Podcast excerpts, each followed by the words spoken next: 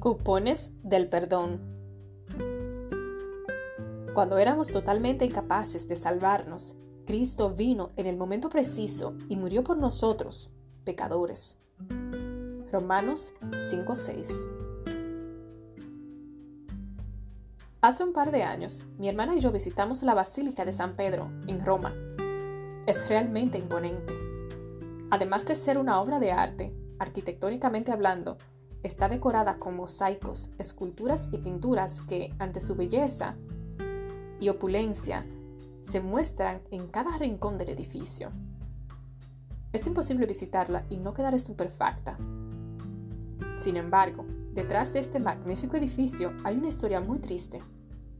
La construcción de la Basílica de San Pedro llevó más de 100 años y requirió muchísimo dinero.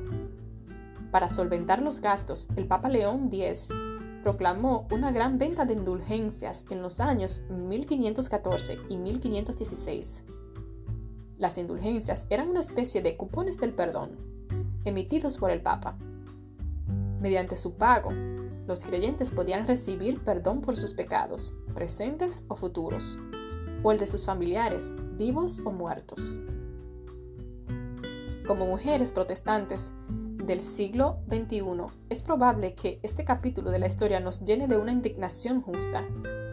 Sin embargo, a menudo actuamos como si nuestra buena conducta fuera el precio para obtener cupones de perdón. ¿Crees de todo corazón que Dios te ama incondicionalmente y te perdona por pura gracia?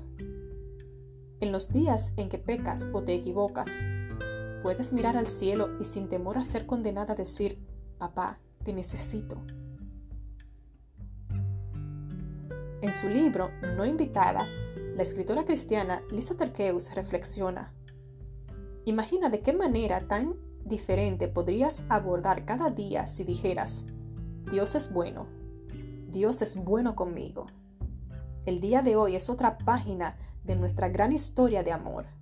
Nada de lo que suceda hoy cambiará eso ni lo alterará en lo más mínimo.